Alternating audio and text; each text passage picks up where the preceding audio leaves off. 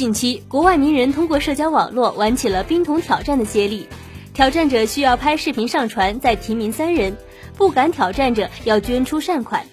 活动的主旨是为了肌萎缩性脊髓侧索硬化症，也就是 ALS 进行筹款，并呼吁社会关注。近日，这一活动蔓延至中国互联网，多名科技界大佬被点名参与这一活动。对此，有网友认为，国内一些人的做法炒作的意义大于公益。今天的每日科技试点，我们将目光投向冰桶挑战是慈善还是作秀？每日科技视点，每日科技视点，关注信息科技的点点滴滴。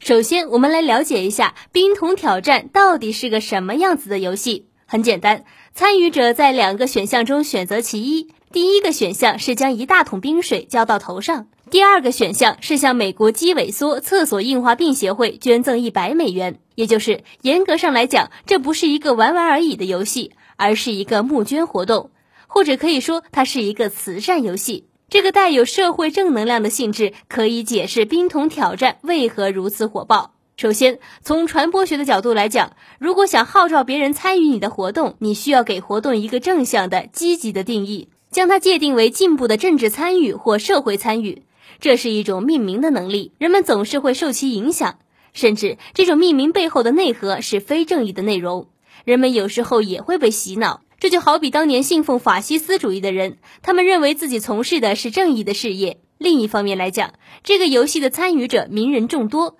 所具有的名人效应，以及现代社会兴起的粉丝效应所带来的粉丝经济，都是冰桶挑战受到追捧的原因。美国肌萎缩厕所硬化病协会发布数据称，在不到二十天的活动中，已经收到了超过一千万美元的捐款。比去年同期增加了八百三十万美元，但是更为重要的是，我们应该看到是网络传播带来的这种实际效果，就像国内外兴起的众筹行为一样，慈善行为经由网络击鼓传花，形成滚雪球效应。互联网所带来的长尾效应大大降低了传播成本，但是却有着聚沙成塔的行为效果。或许长尾理论作者、连线总编辑克里斯安德森在参与这个活动的时候。会自然而然地想起理论的效果检验。不过，必须提及的一点是，冰桶挑战的游戏规则带有某种道德绑架意味，因为规则设定，挑战者被浇水之后，可以公开点名叫板其他人，被点名者需要在二十四小时之内完成挑战或者捐款。奥巴马被公众叫板，决定奉上一百美元。如果你要是较真儿，这个活动有强迫之处。但是，参与者之所以没有怨言而乐此不疲。除了回应上文所说的游戏命名带来的传播效果，还需要有社会氛围，以及社会氛围中正面意义上的游戏心态。那么这怎么理解呢？实际上啊，就是说别较真儿，玩玩而已，大不了你捐一百美元。要是较真儿呢，你就被浇个冰桶，露出点狼狈相，娱乐下大众，娱乐下大众。一个有爱心的社会，每个名人都会有参与慈善公益活动的冲动。但是每个人都应该把自己的公益激情落脚到何处呢？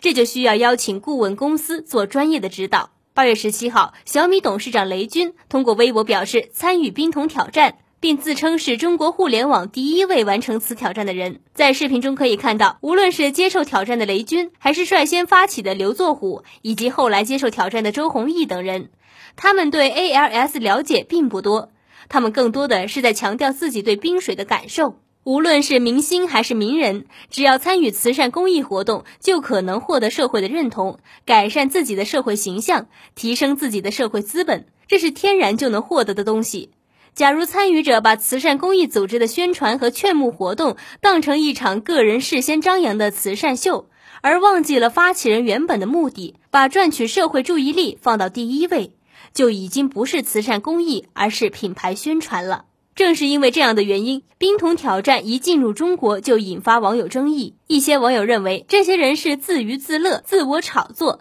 还有一些人认为，不管过程如何，客观上还是让更多的人知道了肌肉萎缩性厕所硬化症这种罕见病是好事儿。而抛开冰桶挑战的争议。这些年，中国企业、明星和名人参与慈善公益事业引发的社会争议并不鲜见。一方面是企业、明星和名人在参与慈善公益活动的时候，除开自身努力，还是需要专业顾问咨询；另一方面是公众对企业、明星和名人是否参加慈善公益活动存在着道德批判的倾向。在美国，安吉丽娜·朱莉和布拉德·皮特、麦当娜等名人参加慈善公益活动的时候，都会由专业的公司提供咨询服务，指导自己如何展开慈善公益活动。毕竟，慈善公益活动是一件关乎社会公平与公正、促进社会进步的事情。它不仅需要爱心，还需要社会学、人类学、教育学和经济学等方面的综合知识。其实，对于做慈善而言，不应该凡有名人参加公益活动就众星捧月、浓彩重笔。